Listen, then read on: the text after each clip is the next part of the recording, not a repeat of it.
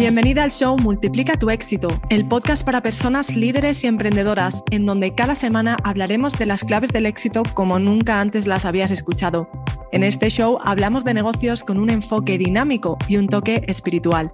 Mi nombre es Evelyn Albero y soy mentora experta en productividad, madre a tiempo completo, emprendedora y un sinfín de etcéteras.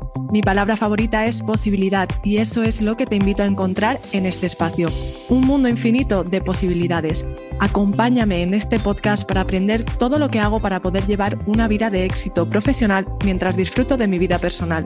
Si yo puedo, tú también puedes. Y ahora sin más, te dejo con el episodio de esta semana.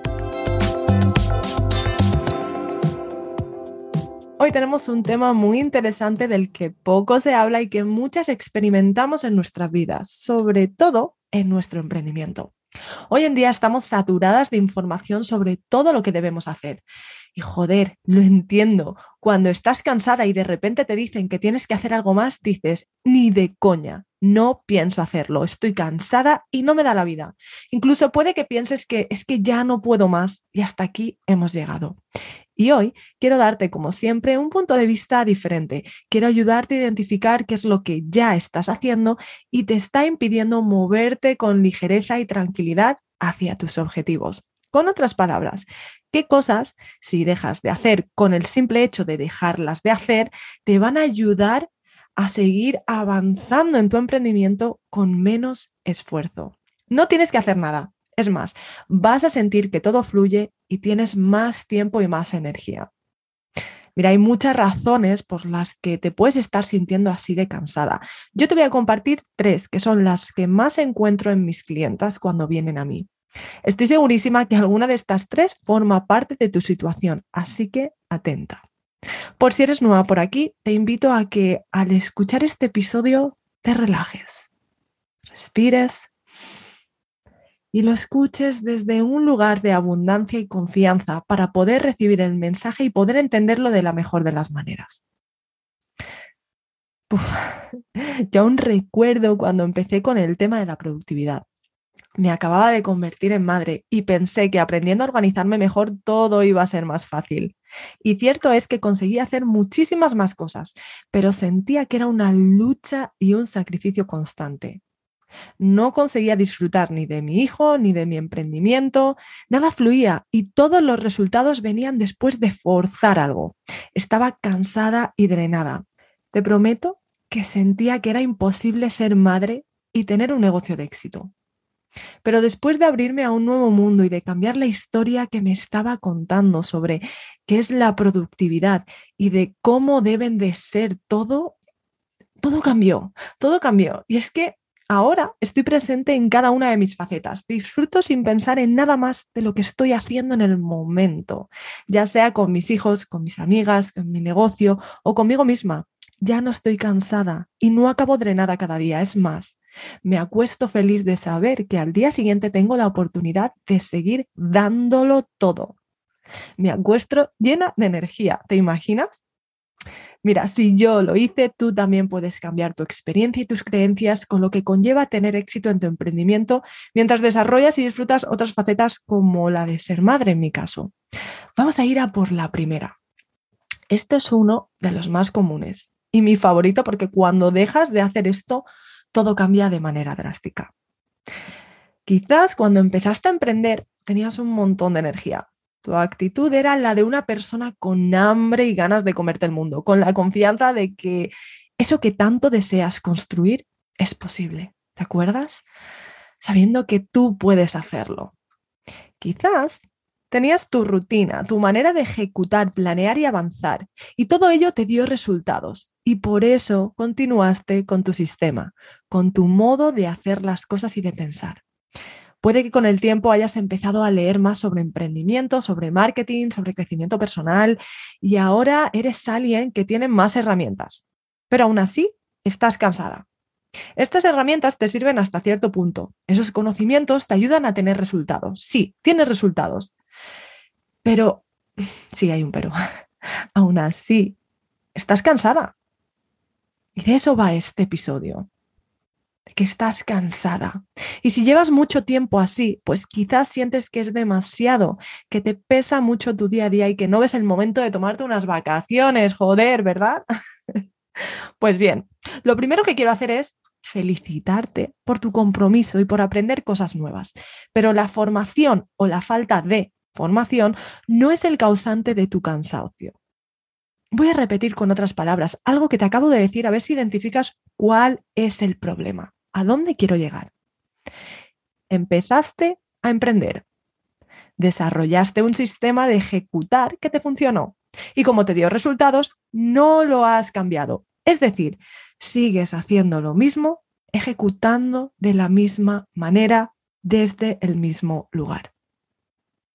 Seguramente estás haciendo muchas cosas que ya no debas estar haciendo, es lo que te estoy intentando decir. Mira, hay un libro que a mí me cambió, de Marshall Goldsmith. Se llama Lo que te trajo hasta aquí no te llevaré hasta allí. Es decir, que algo que te haya funcionado para llegar hasta aquí, a donde estás ahora, no significa que te vaya a funcionar para llegar más lejos. Debes de dejar de hacer muchas cosas que te han servido porque ya han dado su fruto y ahora debes de plantar otras cosas nuevas. No es lo mismo empezar un emprendimiento que crecer un negocio.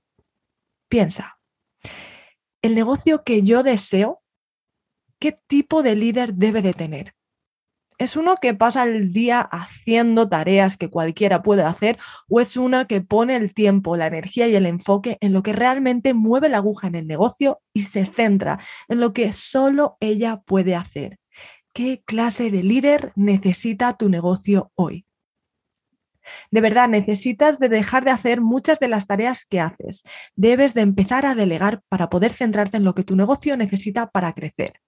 Y si tu respuesta a esto que te acabo de decir es, Evelyn, no puedo permitirme delegar, lo estás viendo de la manera contraria, lo estás viendo al revés, porque seguramente no puedes permitirte delegar porque no has delegado. Esto es algo que le choca a mucha gente y le molesta, pero es cierto, el precio siempre se paga antes el resultado viene después. Y aunque podría hablar de esto durante mucho rato, mejor lo vamos a dejar para otro episodio, porque aquí hay muchas creencias limitantes. Por lo tanto, con este punto lo que yo intento es que entiendas que para poder crecer tu negocio debes de dejar de hacer lo que tanto llevas haciendo, ya que no te corresponde. Debes de centrarte en lo que tu negocio necesita hoy, no cuando empezaste, hoy. Piensa en tareas que sabes que no deberías de estar haciendo, que te pesan y te están tomando mucho tiempo y energía. Y cuando tengas esa lista, piensa, ¿cuál puedes empezar a delegar? ¿Y cómo hacerlo posible? No te pongas barreras antes de buscar los caminos. Te dejo este ejercicio y espero que te animes a hacerlo. Vamos con el punto número dos. Este es uno de los que más sufrí hace un par de años y quizás tú también lo estás sufriendo ahora, sobre todo cuando tienes un negocio de servicios uno a uno, ya sea formaciones, venta con servicio de apoyo, coaching, consultoría, da igual cuál sea tu ámbito. Si tienes un servicio personalizado, debes de poner límites. Si no sabes establecer límites con los que estás en sintonía, vas a sufrir mucho tus servicios. Vas a sentir que no vale la pena o que no puedes crecer tu negocio porque no das para más. Estás agotada, lo entiendo. ¿A qué me refiero con los límites? Bueno, debes de ser muy clara a la hora de vender tus servicios. Es decir, que si con tal de vender y de que tu cliente, posible cliente en este caso, no se vaya con la competencia, si aceptas todo lo que la otra persona demanda, vas a estar vendiendo tu alma al diablo. Lo siento, pero es que es cierto. Por ejemplo, yo he tenido clientas que ahora que, no tenían clientes cuando empezaron o que tenían muy pocos y estaban eh, en el comienzo de su emprendimiento y decían que sí a todo para poder crecer en el negocio. Pero aquí pasan dos cosas. Uno, esas personas cada vez demandaban más porque no había límites. Es como mis hijos, que si no les digo que no a nada, cada vez me piden más y más y más. Y si en algún momento les dices que no, se enfadan o no lo entienden y se sienten castigados o incomprendidos. Otra cosa que puede pasar es que cuando esos clientes recomiendan tus servicios, evidentemente las personas que llegan recomendadas por ellas querrán el mismo tipo de servicio. Esta persona lo hace todo para ti, hace horas extras, siempre te da lo que le pides, nunca se niega a nada. ¿Qué clase de gente crees que vas a traer? Pues personas muy demandantes. Y claro, si solo tienes uno o dos clientes, quizá te da igual, pero si tienes más, tú puedes soportar el peso de hasta cierto número de personas. Con este punto, mi intención es que entiendas que es importante poner tus límites claros antes de comprometerte con alguien. Decide qué vas a hacer por tus clientes. Sé muy clara a la hora de comunicarlo. Si ese posible cliente busca a alguien que se lo haga todo, es mejor dejarlo ir, porque a corto o mediano plazo te va a suponer mucho más de lo que ahora te está pagando. Mira, la comunicación es clave. Así que este punto lo resumiría con dejar de decir que sí por miedo a perder algo. Recuerda tener una mentalidad abundante, como hemos hablado en otros episodios. La abundancia no significa que todo es para ti, significa que hay suficiente para todos. ¿Vale? Así que haz una lista de los límites, hasta dónde estás dispuesta a ir sin tener que sacrificar ni forzar. Tienes que disfrutar del proceso. Vamos con el punto número 3. Este es brutal y muy común. Te pasas los días luchando en tu contra en lugar de fluir a tu favor. Es decir, como no entiendes bien quién eres, actúas como quien crees ser o quien según tú deberías de ser. Mi consejo aquí es que dejes de forzar. Cuando un zapato no entra suave significa que no es tu número. Y ojo, que no significa que todo sea sencillo y que no sea incómodo. No, no, no. El cambio suele ser incómodo, pero la acción en sí no lo es. El cambio en el pensamiento, en nuestras creencias, es lo que hace que algo sea difícil. Nuestra habilidad de ver las cosas con una perspectiva desconocida es lo que nos dificulta hacer algo de manera diferente. Cuando me refiero que dejes de, que dejes de forzar, me refiero a que si algo no se siente bien es porque no es por ahí.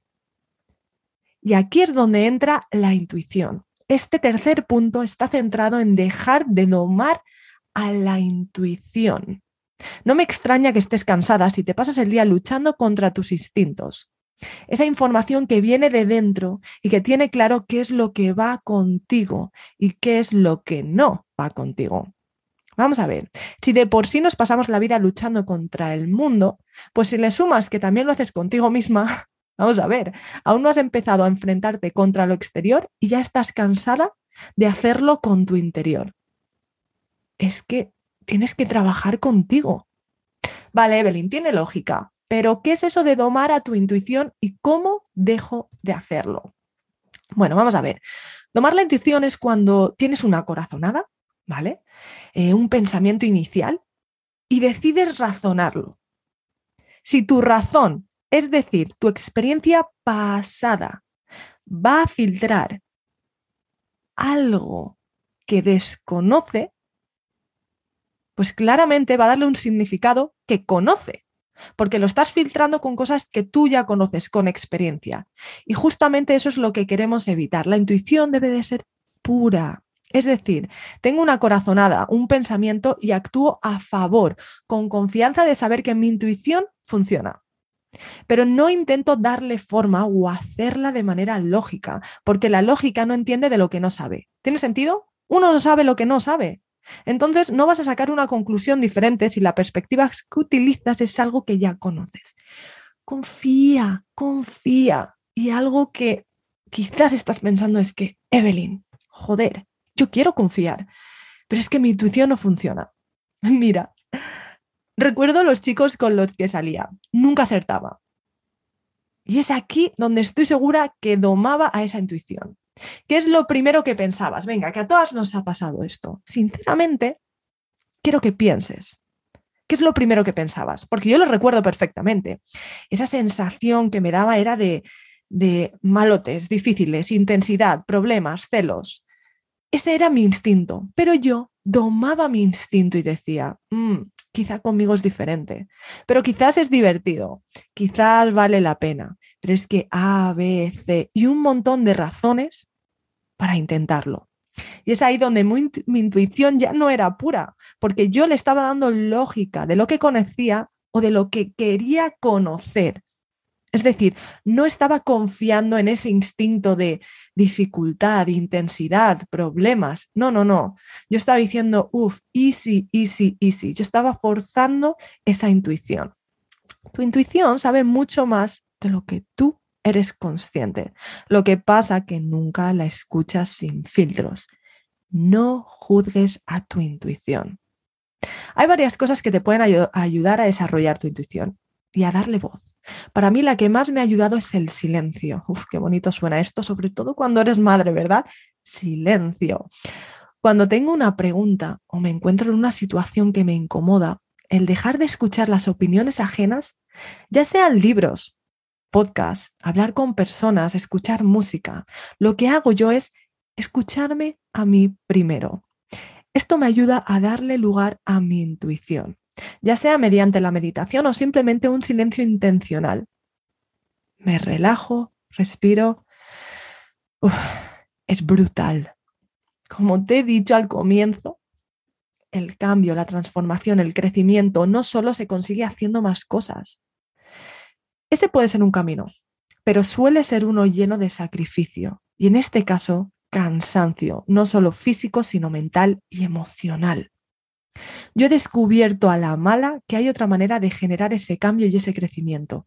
Y esa manera puede ser tranquila, alineada contigo y sin desgaste. Pero eso no se consigue haciendo, sino que se consigue dejando de hacer y siendo.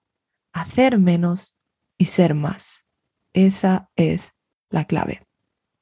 Así que para resumir, los tres puntos que hemos visto hoy es Deja de hacer todo lo que tu negocio ya no necesita de ti. Delega. Acuérdate de poner límites. Deja de decir que sí a todo por miedo a perder algo. Y número tres, deja de luchar en tu contra. Trabaja contigo. Deja fluir tu intuición. Y si te gusta todo esto, la idea de, hacer menos y ser más, te invito a que visites cursos.evelinalvero.com barra home y te suscribas a mi newsletter gratuita donde cada semana te comparto las herramientas que me han permitido llegar más lejos, haciendo menos y siendo más. Y por si aún no te lo has dicho, te lo voy a decir yo. Es suficiente con lo que tienes, con lo que sabes, pero sobre todo con lo que eres para dar el siguiente paso. Eres posibilidad para el mundo posibilidad infinita y solo tú puedes decidir qué clase de posibilidad quieres ser. Así que escúchate, confía y sé.